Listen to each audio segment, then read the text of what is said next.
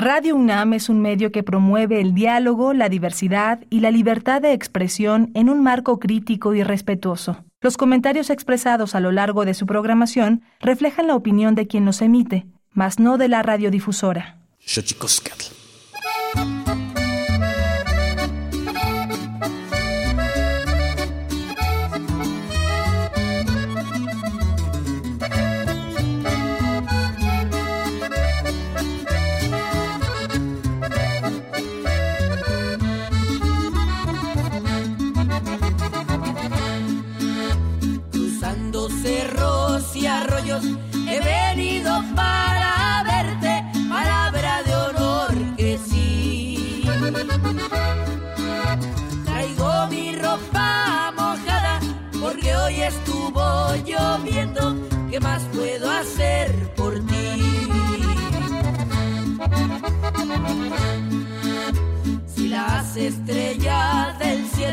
pudieran hablar, dirían lo mucho que te amo yo. Si tú me dieras un beso, sería bien correspondido con mis caricias y amor.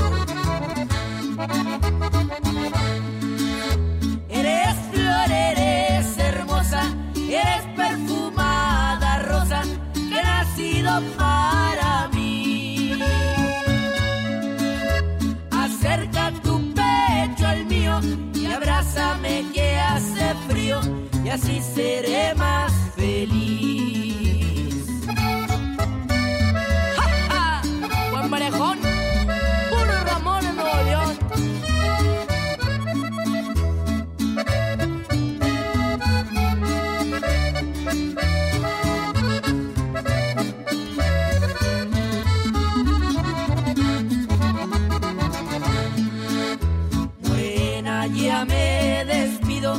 Mañana a la misma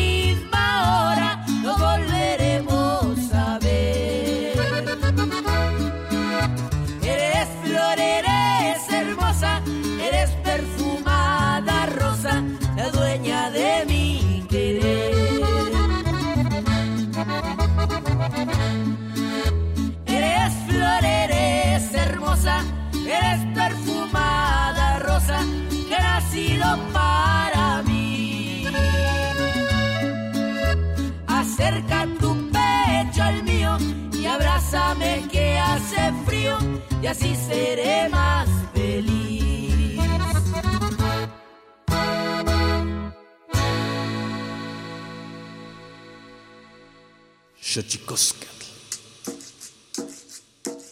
El collar de flores comienza a hilarse. Es momento de ir a lo profundo. Radio UNAM presenta Xochicóscatl Collar de Flores. Con Mardonio Carballo, hacemos revista del México Profundo.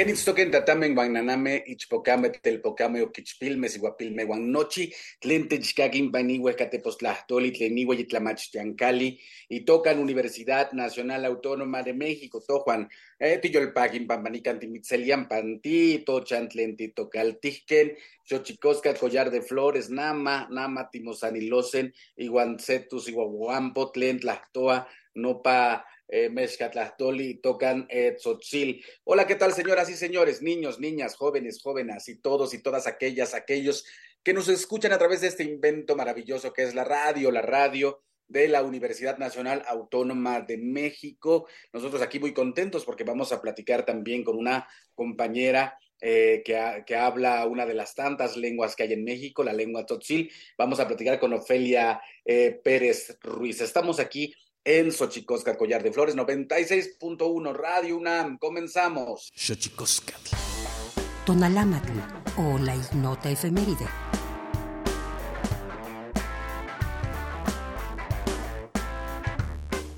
...27 de febrero de 1991... ...el presidente George Bush anuncia el fin de las hostilidades en la Guerra del Golfo y presiona a Irak a aceptar 12 resoluciones del Consejo de Seguridad de la ONU. 28 de febrero de 2010. Muere Carlos Montemayor, escritor y traductor mexicano, activista social en defensa de las comunidades indígenas y de los grupos más vulnerables de México. Primero de marzo de 2013, Día Internacional de la Cero Discriminación proclamado por la ONU para recordar que todas las personas, sin importar sus diferencias, sus gustos y preferencias, merecen ser tratadas con respeto, dignidad, autonomía y confidencialidad, a fin de conseguir una sociedad igualitaria y justa. 2 de marzo de 1807. En Estados Unidos, el Congreso aprueba el acta que prohíbe la importación de esclavos por cualquier puerto o lugar dentro de su jurisdicción. 3 de marzo de 1960. Nace Loren Rugangwa, primer cardenal de raza negra en Tanzania, autor de varias misiones. Pugnó por dar un lugar a las mujeres en el sector eclesiástico. 4 de marzo de 1987, el presidente Ronald Reagan reconoce que Estados Unidos vendió armas a Irán a cambio de rehenes. La operación produjo más de 47 millones de dólares, dinero que fue utilizado principalmente para la financiación en apoyo a la Contra, grupo anticomunista que intentó acabar con el gobierno revolucionario del Frente Sandinista de Liberación Nacional que gobernó Nicaragua luego del derrocamiento de la dictadura de Anastasio Somoza en julio de 1979. 5 de marzo de 1993. En México, se eleva a rango constitucional el derecho a la educación y la obligación del Estado de impartir la educación preescolar, primaria y secundaria.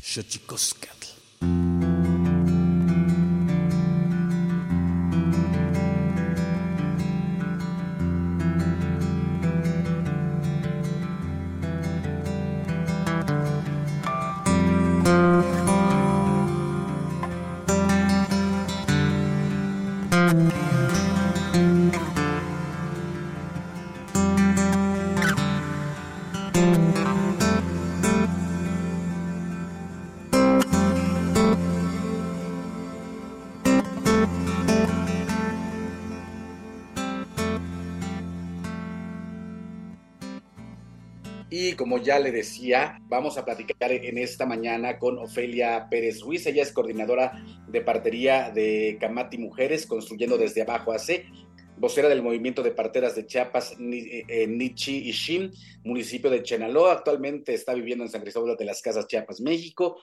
Inició la partería tradicional desde hace 25 años en formación y capacitación AC en salud sexual y reproductiva. Además, ha recibido la herencia de mi abuela, dice en su biografía, y de mi mamá. Complementé mis conocimientos en la Escuela de Partería en Casa San Miguel de Allende, Guanajuato, que era la única escuela que existía.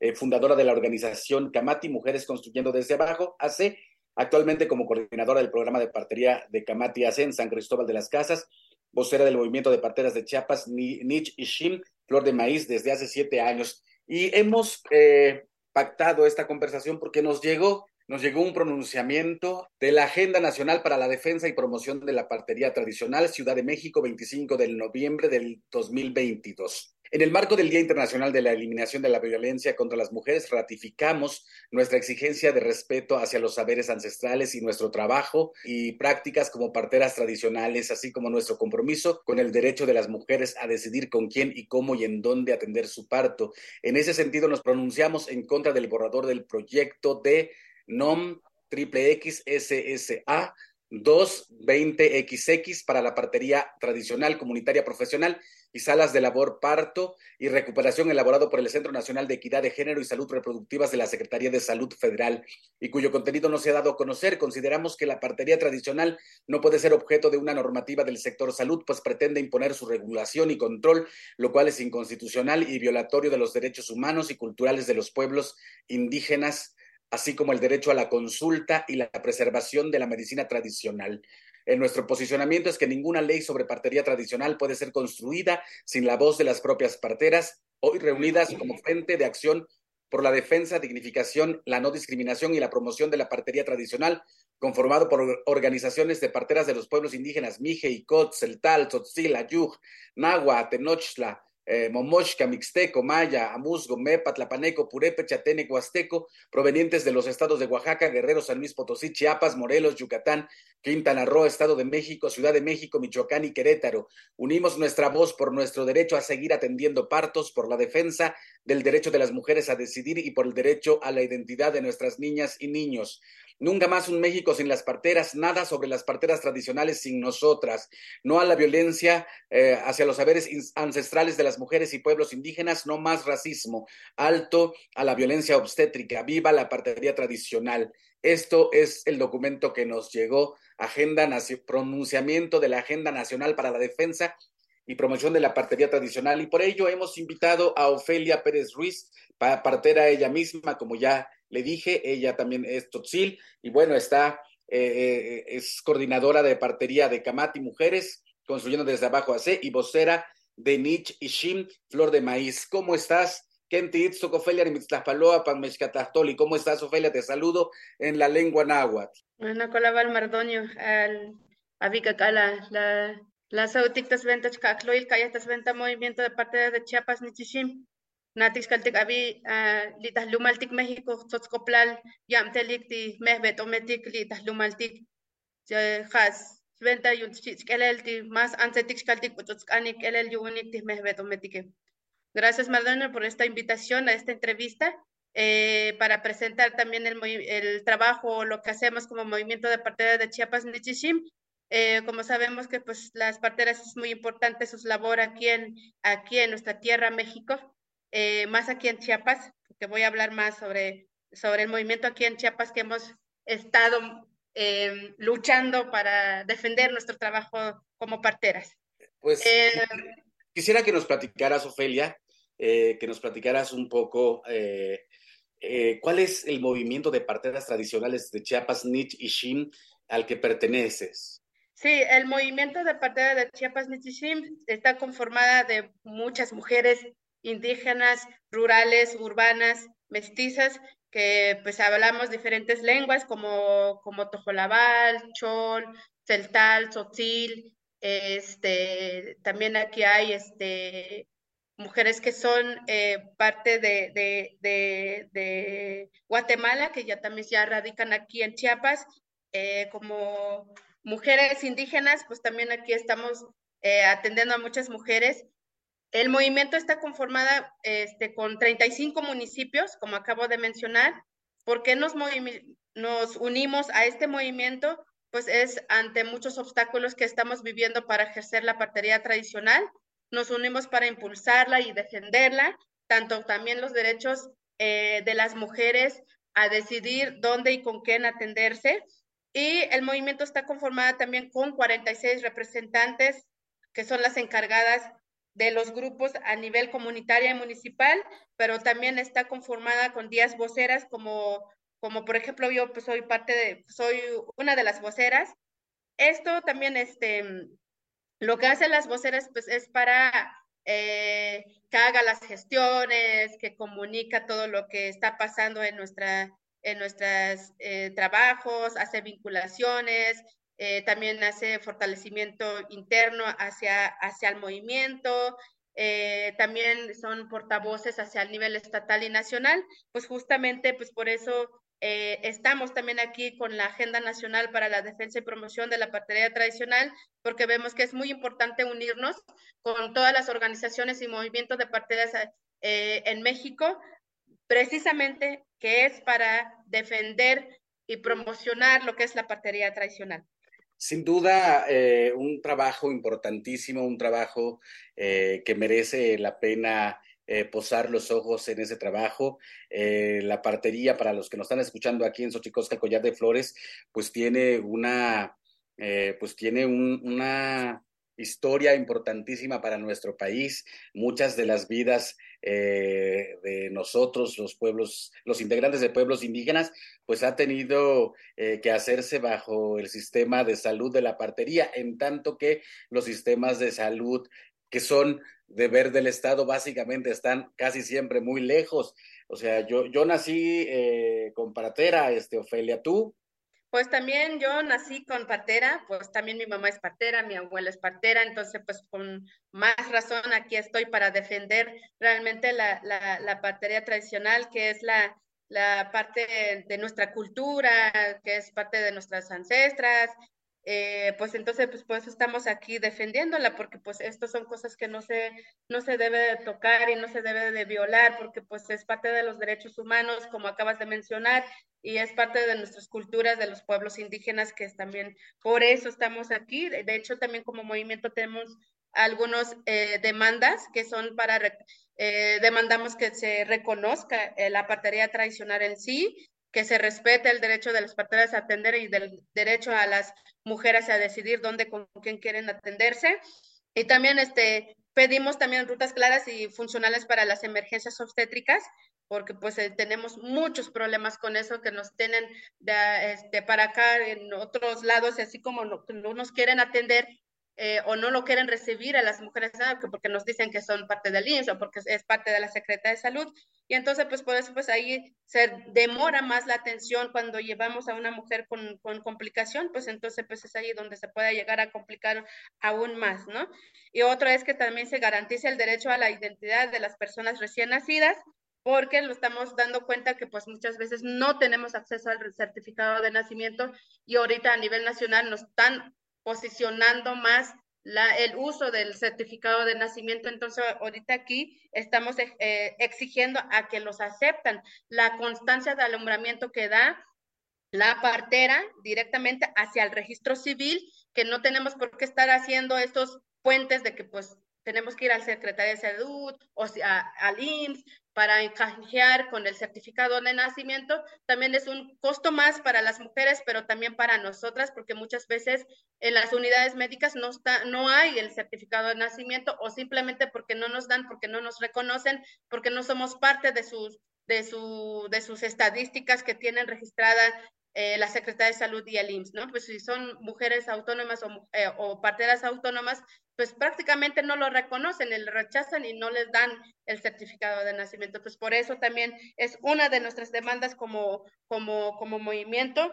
Y también hemos evidenciado también nuestro trabajo porque muchas veces hacen una, un subregistro de atenciones donde mencionan que casi muchas veces no hay, eh, no se refleja la atención que dan las parteras y durante esta pandemia es uno de los ejemplos que yo les puedo mostrar que las parteras tradicionales en las comunidades indígenas, rurales, urbanas, son las que empezaron a atender a más mujeres durante la pandemia porque muchas unidades médicas se cerraron, hospitales se convirtió en, en atención de COVID, de COVID, este, y muchas situaciones que nos enfrentamos en las comunidades que fue como también nosotras como parteras empezamos a atender aún más mujeres, más eh, este, enfermos con COVID, que las parteras, la verdad, mi admiración para todas, porque la verdad no dejaron de atender ni un poquito a pesar de las complicaciones, a pesar del riesgo que lleva eh, con el COVID.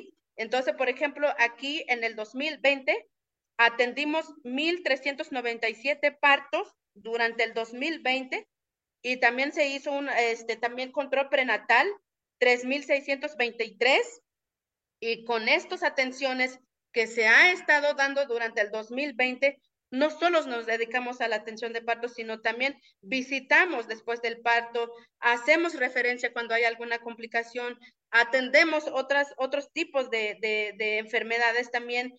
Y, y, durante este 2020 solamente este, reportaron 235 parteras con este 1.397 partos y ninguna mujer murió durante este 2020. Y luego del 2021 también se atendió 2.270 partos, que solamente atendió 237 parteras. Entonces, sí hay esas atenciones que estuvimos dando, de verdad que, que eso es muy, muy valioso también para nosotras y para las parteras, que muchas veces son esas atenciones que no está visibilizada.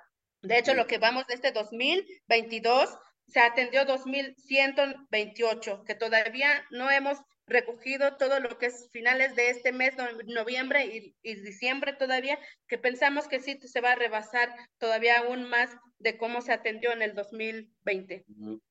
Oye, Y a pesar de todo, Ofelia Pérez Ruiz, coordinadora de partería de Camati, Mujeres Construyendo desde Abajo AC y vocera del movimiento de parteras de Chiapas, Nich y Shim, eh, Flor de Maíz, ¿cuáles son o, por qué hay este, por qué se discrimina su trabajo, Ofelia? Porque creo que hay un proceso de, discriminación y de no valoración del, trabajo de las parteras. ¿Por qué crees?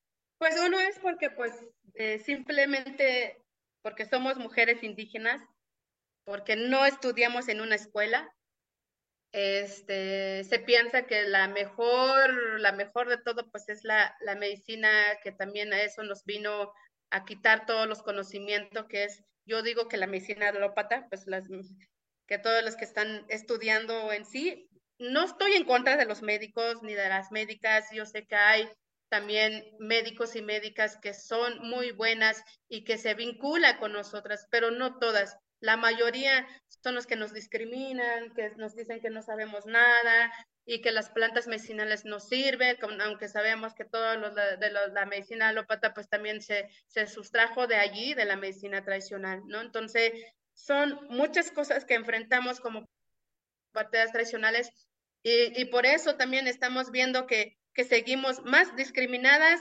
aún más, porque pues este porque nos dicen que somos causantes de muertes maternas, como sabemos que hay muchas muertes maternas todavía aún aquí en México y en Chiapas, y que también eso lo reconocemos, que también hay ocasiones que también nosotras como parteras no conocemos nuestro límite, que también por eso estamos aquí en el movimiento para poder empezar a ver de qué manera podemos mejorar también nuestra atención como parteras como de igual forma los médicos y las médicas, aunque están en los mejores hospitales, que muchas veces también se mueren las mujeres allí en sus manos, que, o sea, que nadie está exenta en esto, pero sí es muy importante ver la manera de cómo tenemos que seguir atendiéndola, la salud de las mujeres, de las, de las niñas y niños, porque pues también sabemos que este, en México tenemos muchas variedades también de comunidades que atendemos y vemos la, la mejor manera de cómo ver eh, este, o cómo vincularnos, no sé si vinculación o articularnos,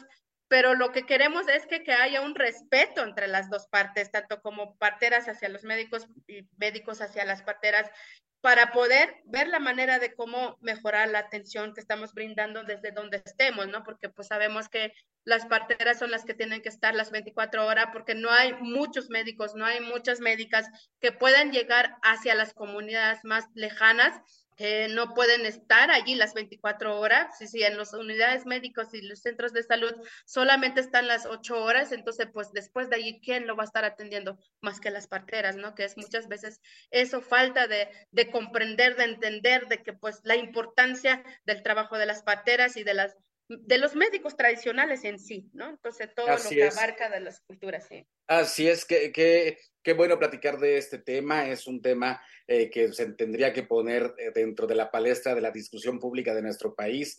Eh, el derecho a la salud en México, como muchos otros tantos derechos, mayormente tienen su mayor déficit en comunidades y pueblos indígenas.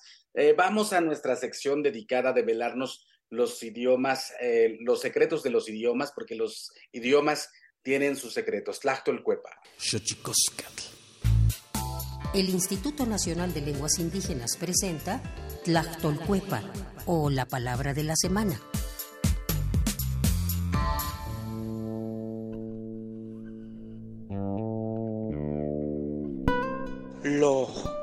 Esta es una expresión de origen maya que se usa comúnmente para referirse a la acción con la cual, en el ámbito religioso, se libra a una persona de un dolor, una obligación o de una situación penosa. Nos referimos a redimir o bendecir. El vocablo lo es un verbo que proviene de la variante lingüística maya o yucateca y forma parte de la familia lingüística maya. De acuerdo con el Catálogo de Lenguas Indígenas Nacionales editado en 2008, la lengua maya se habla en los estados de Campeche, Quintana Roo y Yucatán y cuenta con cerca de 859.607 hablantes mayores de 3 años.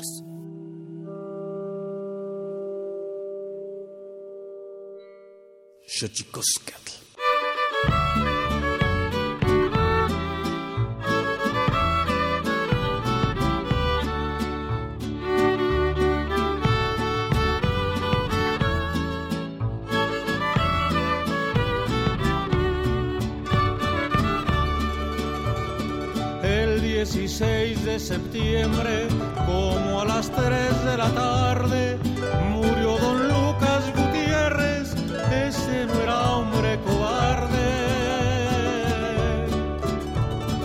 Decía don Lucas Gutiérrez cuando iba a Guadalajara, pero que como pasaba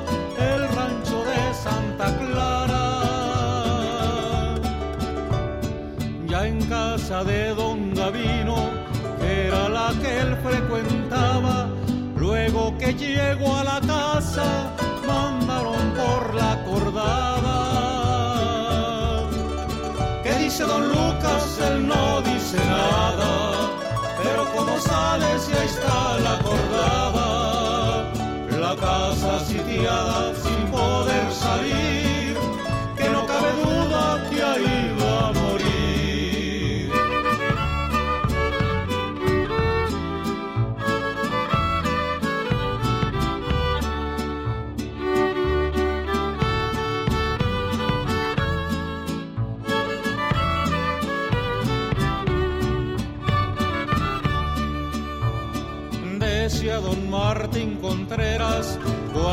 pasando el río, siento que me van subiendo bolitas de escalofrío.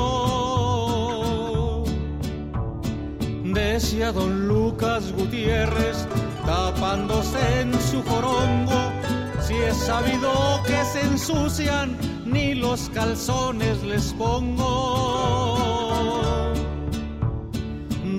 Lucas estaba en lo alto y abajo estaba la bola y en la nada se atenía más que a su pura pistola. ¿Qué dice don Lucas? Él no dice nada, pero como sale si ahí está la cordada, la casa sitiada sin poder salir, que no cabe duda que ahí va a morir.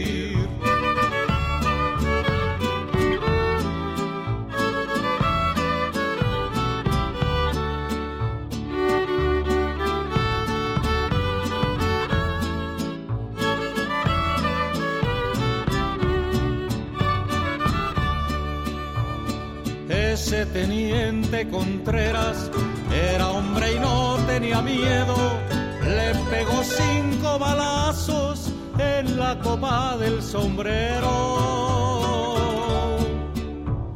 Le dio un balazo en la boca, le dio un balazo en la cara, pa' que tuviera recuerdos del gallo de Santa Clara hasta la misma mujer se estaba volviendo loca de ver que andaba Gutiérrez con un balazo en la boca. ¿Qué dice don Lucas? Él no dice nada, pero como sale si ahí está la acordada, la casa sitiada sin poder salir, que no cabe duda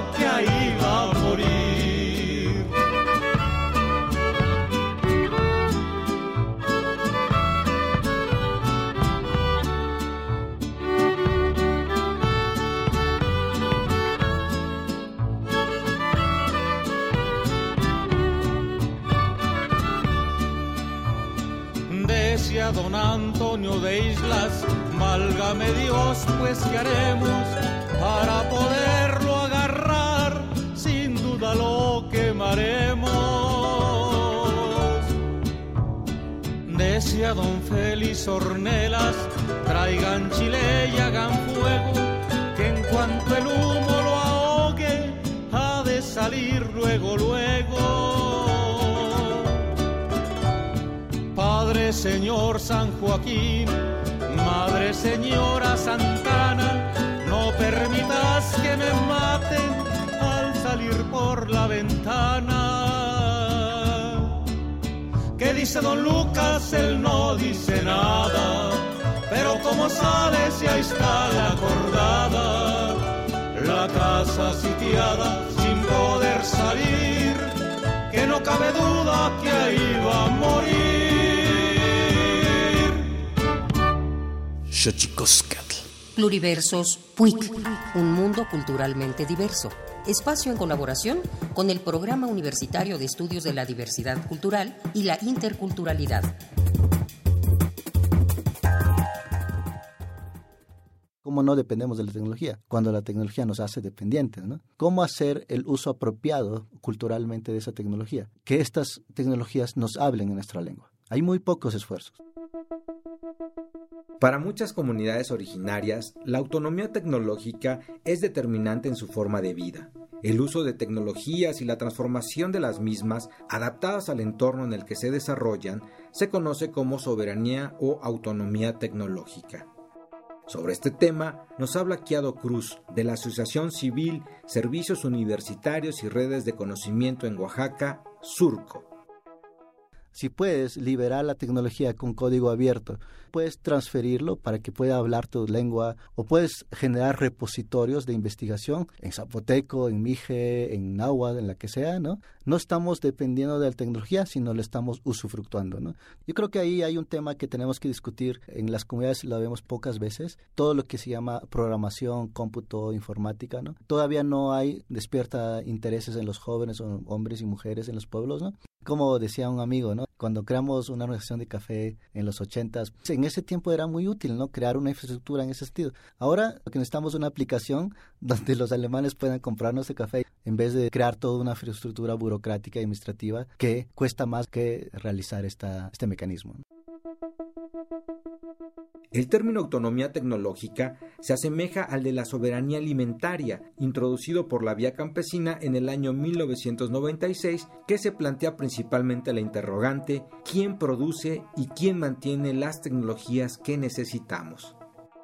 Es importante porque creo que hay una injusticia histórica. En mi pueblo, eh, una familia paga 800 pesos o 1500 pesos para tener 6 megas de internet. Y eso se distribuye en fichas para que alguien más se conecte a esa red. O sea, para que te ponga una internet en tu casa tienes que pagar 3 mil pesos vía los proveedores de internet, ¿no? Pero sigue siendo injusto. Aquí en la ciudad, con fibra óptica, pagan 400 pesos no sé cuántos megas, ¿no? ¿Por qué los que menos tienen, si podemos decirlo, o más pobres, pagan más? usufructuar el Internet, que cuando al final de cuentas es una cosa que está ahí, ¿no? Yo creo que por eso sale todas estas ideas de tomar por asalto el espacio, ¿no? Decir, para que no me cobren 800 pesos de Internet, pues mejor pongo mi Internet.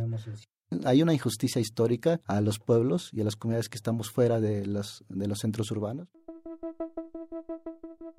La apropiación y el uso de las tecnologías por parte de las comunidades indígenas en México ha dado sus frutos pues en la actualidad la comunidad de Talía de Castro, Oaxaca, administra su propia red de telecomunicaciones, o el caso de Abasolo, Chiapas, en donde se instaló una intranet comunitaria. De igual manera, se han creado diplomados para formar técnicos expertos en telecomunicaciones y radiodifusión, originarios de comunidades indígenas. En otro esfuerzo similar, el Centro Universitario del Pueblo Zapoteco, considerado un modelo único educativo en el país, también desarrolla sistemas autónomos de formación de cuadros indígenas. Y seguimos aquí en Xochicosca, el Collar de Flores, platicando con Ofelia Pérez Ruiz. Ella es Totzil, coordinadora de partería, partera ella misma, de Camati Mujeres, construyendo desde abajo a C, y también vocera eh, del movimiento de parteras de Chiapas, Nich y Shim. ¿Cuál sería ¿cuál sería, ¿cuáles serían las principales amenazas, este, Ofelia, a las que ustedes eh, se enfrentan en este tiempo? Ya nos platicabas un poco, ¿no? Que hay una eh, suerte eh, de, de, de, que las acusan de que causan muertes maternas y tal. ¿De qué más las acusan? ¿Cuáles son sus principales amenazas, Ofelia? Pues uno es de que, este, pues que nos niegan el certificado de nacimiento, y la otra es que nos dicen de que si no lo mandamos al hospital a una mujer embarazada o en trabajo de parto, pues es de que ese bebé no le van a vacunar, ¿no? O sea, ahorita que ya no está el programa del gobierno, porque anteriormente cuando había el programa de gobierno, les amenazan de que les quitan el, ese apoyo que les dan a las mujeres y las pateras, ¿no? Y las pateras en este momento... ¿Quién les dice eso? ¿Quién les decía eso, Ofelia? Pues eso les dicen a los médicos y las médicas que están en la Secretaría de Salud y el IMSS. Y ahorita nuestra amenaza más grande es con el IMSS. Porque el IMSS con una vez que, los tienen en sus grupos de parteras, entre comillas, es de que pues les dicen, pues sí, este, van a hacer, van a estar aquí trabajando, les vamos a dar un apoyito de 250 o de 500, no sé, cada dos meses que les dan, pues con esta condición, ¿no? De que ya no pueden atender partos, ¿no? Que solamente pueden, este, este, ver quiénes son las, las, que están embarazadas, pero canalícenlo para acá para que lo lleve su control prenatal. Pero no lo pueden atender el parto porque se puede complicar, porque puede morir la mujer ahí en sus manos. Si se muere, pues ustedes se van en la cárcel, ¿no? Con esas condiciones. Y este y también este pues con esto de que pues que un bebé al nacer a nuestras manos si no se registra o si no tiene un certificado de nacimiento pues prácticamente pierde el derecho pues del bebé, ¿no? Que pues por eso también ya muchas partes dicen, no, pues como yo no puedo darte el certificado de nacimiento, entonces pues mejor vete al hospital, ¿no? O sea, esté o no de acuerdo a la mujer, pues se tiene que ir, ¿no? Pues ahí es donde entra la violación de los derechos a decidir, ¿no? Entonces, sí, pues no me, ya no me puedes atender, pues ni modo, entonces ya me voy en el hospital, porque ya no hay otra opción, ¿no? O sea, no puede decidir. Entonces, pues eso es lo que estamos viendo como movimiento, pues se tiene que cambiar esto, tienen que conocer sus derechos que tienen las mujeres a decidir por sus propios cuerpos, dónde, con quién quieren atenderse, que eso es lo que tienen que saber de que existe derecho de las mujeres a decidir. Al igual forma con las parteras tradicionales, tenemos derechos también a seguir ejerciendo nuestras medicinas ancestrales este, porque también con estas condiciones que nos dan, pues por eso también se cansan las parteras de ya no seguir ejerciendo la partería, ¿no? Entonces, pues porque muchas veces nos dicen, ah, pues si no vienes en la capacitación, si no vienes en la reunión, ya te quedas fuera, ¿no? Ya no tienes acceso al certificado de nacimiento. Todas esas, todas esas amenazas que nos dan.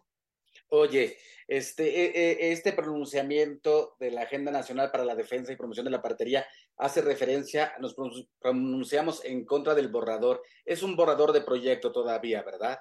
Pues hasta donde nos han informado desde la equidad de género, pues según es un borrador que pues, se supone que ya está por salir. Lo que nos preocupamos también es de que pues esta gran situación que estamos enfrentando, ¿cómo van a ser una norma oficial relacionado a la partería tradicional, si la, partería tradicional no forma parte del sistema de salud, ¿qué es lo que necesitamos como entender bien de que esta parte lo están violando también los derechos que tenemos nosotras como parteras, como médicos tradicionales, porque no somos parte del sistema de salud.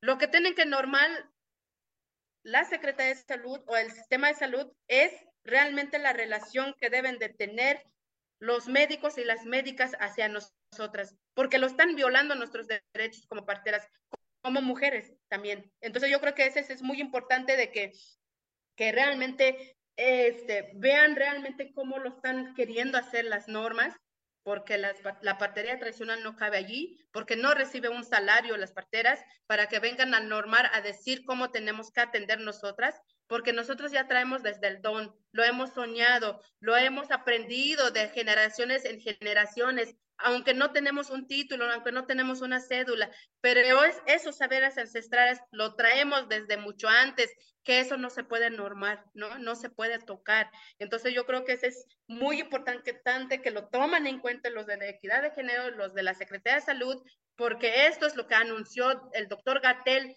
el secretario de Salud a nivel nacional, que, lo están empezando a hacer una norma, ¿no? Entonces, eso, ahora sí que pues para nosotros estamos en contra, es no a la norma. Ahora sí que no a la norma, porque pues también esa es una forma de seguir cerrando cada vez más nuestra atención como parteras tradicionales, que eso es lo que no queremos. Ahora lo que queremos es que se despierten todas las parteras que han dejado de atender por estas condiciones que les han dado, la verdad que este, este es el momento que se tienen que empezar a ejercer porque no vamos a permitir a que nos vengan a seguir a controlar nuestros, nuestros saberes ancestrales, nuestras atenciones que estamos dando como parteras.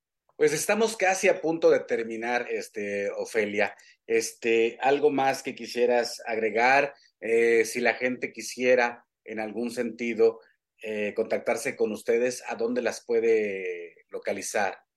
Eh, sí, pues nosotras, este, como, como movimiento de parteras, pues también invitamos a todas las parteras de diferentes estados que se unan, que se organicen, que defienden la partería tradicional, que, esté, que luchen por el, por, por el derecho de las mujeres a, a decidir y también este, las parteras que ya han dejado de atender, como acabo de mencionar, es de que pues no, debe, no, no tienen por qué dejar de atender y si no tienen que seguir este, atendiendo a las mujeres en sus pueblos, si así lo desean también, porque pues tampoco lo podemos obligar a que sigan atendiendo, pues si ya no, si ya no quieren atender. Mm. Em, y otra es que también, este, este, pues también nos, que nos busquen, porque también estamos con la, lo de la agenda nacional y que, que pues ojalá se suman más estados, porque sabemos que hay más estados eh, en México. Ahorita solamente hay 11 estados que están en la agenda nacional, pero ojalá ah. pues se pueden unir cada vez más. en el movimiento de parteras de Chiapas Nichichim eh, eh, pueden, se pueden, Estimada Ofelia, a ver, los estados a los que te refieres son Oaxaca, Guerrero, San Luis, Potosí, Chiapas, Morelos, Yucatán, Quintana Roo, Estado de México, Ciudad de México, Michoacán y Querétaro. Sí. Ah, sí, entonces pues todavía aún falta que se unan aún más, entonces pues les hacemos esa invitación que nos busquen, pero también les puedo dar el número de teléfono del movimiento de parteras de Chiapas Nichishim, que es 967-170-0420. Cualquier información que necesitan sobre el movimiento, pues aquí estaremos. Y otra vez, otra vez. También tenemos, sí. Otra vez, Ofelia. otra vez el número, por favor. 967, ajá. 270 0420. 967 270 0420. Ahí es la organización eh, Nich Ishim, que ya lleva siete años, ¿verdad? Sí, ya lleva siete años. De hecho, también tenemos una página web donde nos puede seguir, que es este www.nichishim.org.mx. No, es, es perdón, es este nichishim este, .org.mx, que es el www.nichishim este, .org.mx. Esa es la página web donde, donde, donde nos puede seguir. Oye, eh, en, en, las notas que me mandaste dice norma oficial de la Secretaría de Salud para la partería tradicional. Eso, eso, eh, ¿cómo lo traducimos para nosotros y para la gente que nos escucha, Ofelia? Pues esta norma, pues es un oficio, es un, un documento que están haciendo. Ah, es, este, es, este documento que están haciendo y del cual estamos haciendo referencia y que hacen ustedes referencia en el pronunciamiento de la Agenda Nacional para la Defensa y Promoción de la Partería Tradicional, ¿cierto?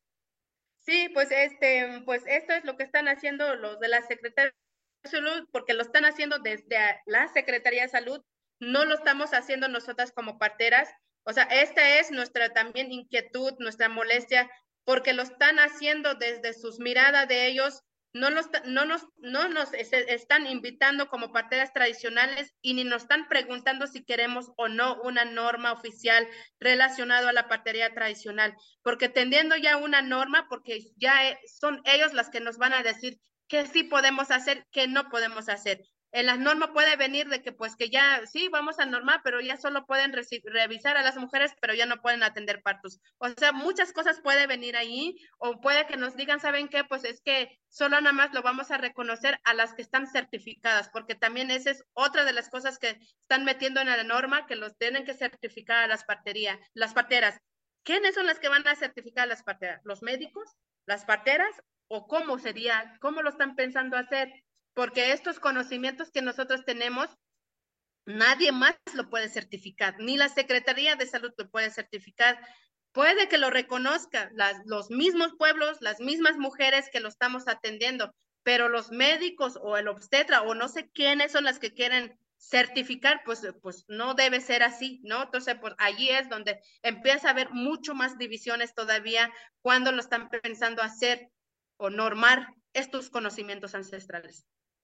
Pues estamos ya por irnos, este, Ofelia, este 967-270-0420, eh, www.nichishim.org.mx, eh, se escribe N y latina C H y latina X y latina M, www.nichishim.org.mx para que eh, puedan ustedes contactarse con estas compañeras eh, parteras, eh, con este movimiento de parteras, con esta Agenda Nacional para la Defensa y Promoción de la Partería Tradicional. Y pues, ¿con qué te despides, este, Ofelia? Dinos algo, por favor, en Tzotzil. Tenemos bien poquito tiempo, pero ya para irnos. Sí, pues con la balik, me betometic, me voy a vayik, tisloel, calles, lita, uchi, copos, lita, ta radio, chup, ti mardonio, pues ancho vayik, ti yun tzotzko plal, di camtel dik, chup, o sea, me betomotique, mumisha victaek, akbek me yipan. Pues muchas gracias, que pues las que nos escuchan en este momento, si lo están escuchando las parteras y las mujeres, pues para que ustedes sepan que nosotras como parteras sí tenemos derecho de seguir ejerciendo la partería y que no nos dejemos y que tenemos que seguir adelante y seguir ejerciendo la partería. Mujeres tienen derecho a decidir dónde, con quién quieren parir. Muchas gracias, Mardonio. Hasta luego, Felia. Hasta luego, Felia. Les, deseamos, les deseamos muchísima, eh, muchísima y más fructífera vida porque efectivamente lo suyo es hacer florecer vidas humanas. Vamos con el Santísimo Mitote, Tlaxcamati Miak, Malahuampanchi, Tonati, Xijahuama, Cuepónimo Tlachtol. Santísimo Mitote. Baile y ofrenda. Una colaboración con el Instituto Nacional de Antropología e Historia. Con gusto les saludamos desde la fonoteca del INA.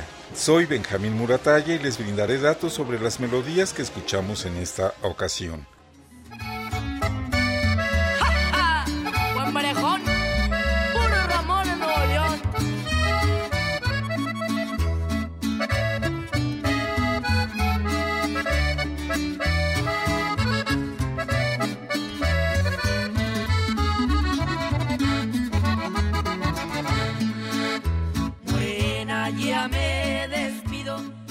Iniciamos el programa con una canción norteña de nombre Flor Hermosa.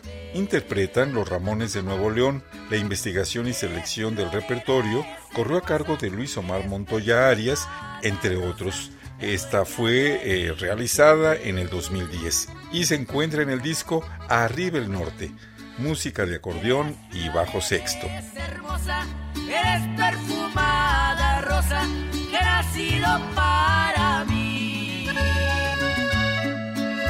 acerca tu pecho al mío y abrázame que hace frío y así seré más feliz.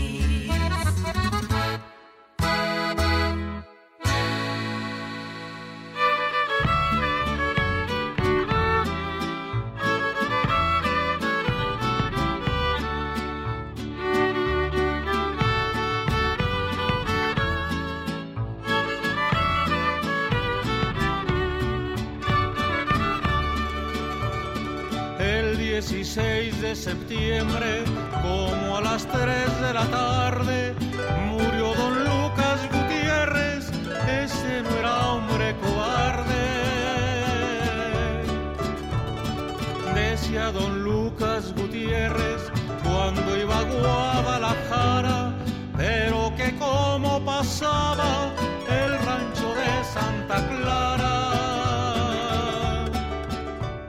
Del disco Aromas de pólvora quemada, música y cantos de bandidos, escucharon Corrido de Lucas Gutiérrez, interpretado por Los Jaraberos de Nochistlán, integrado por Nicolás Puentes Macías en el violín, David Pérez Gómez en el violín, José Manuel Aquino tambora, Samuel Aguayo guitarra quinta y vihuela, Antonio Sandoval bajo y guitarrón y Josafat Puentes Vargas en el arpa una investigación de Juan Frajosa, entre otros. Con grabación del Instituto Zacatecano de Cultura, Ramón López Velarde, Unidad Académica de Música de la Universidad Autónoma de Zacatecas en 2003.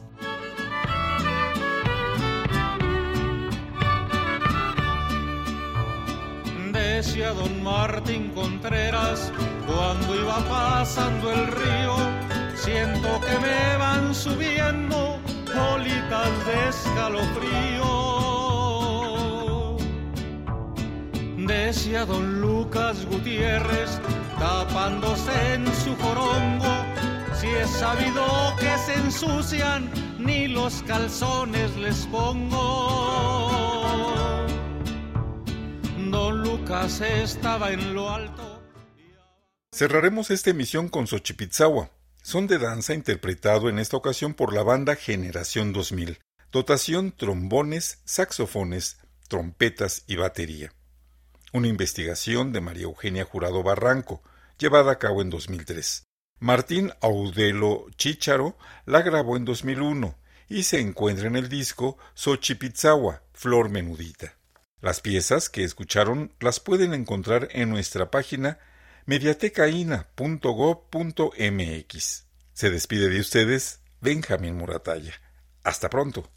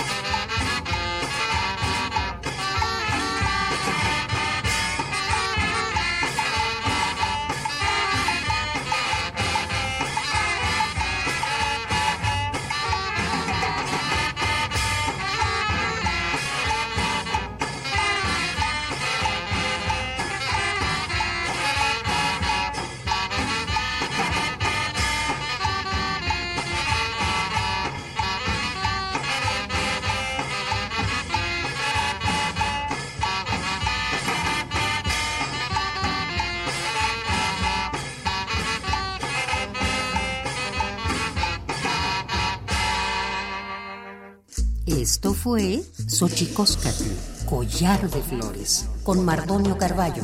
Hacemos revista del México Profundo. Una producción de Radio UNAM. Experiencia sonora.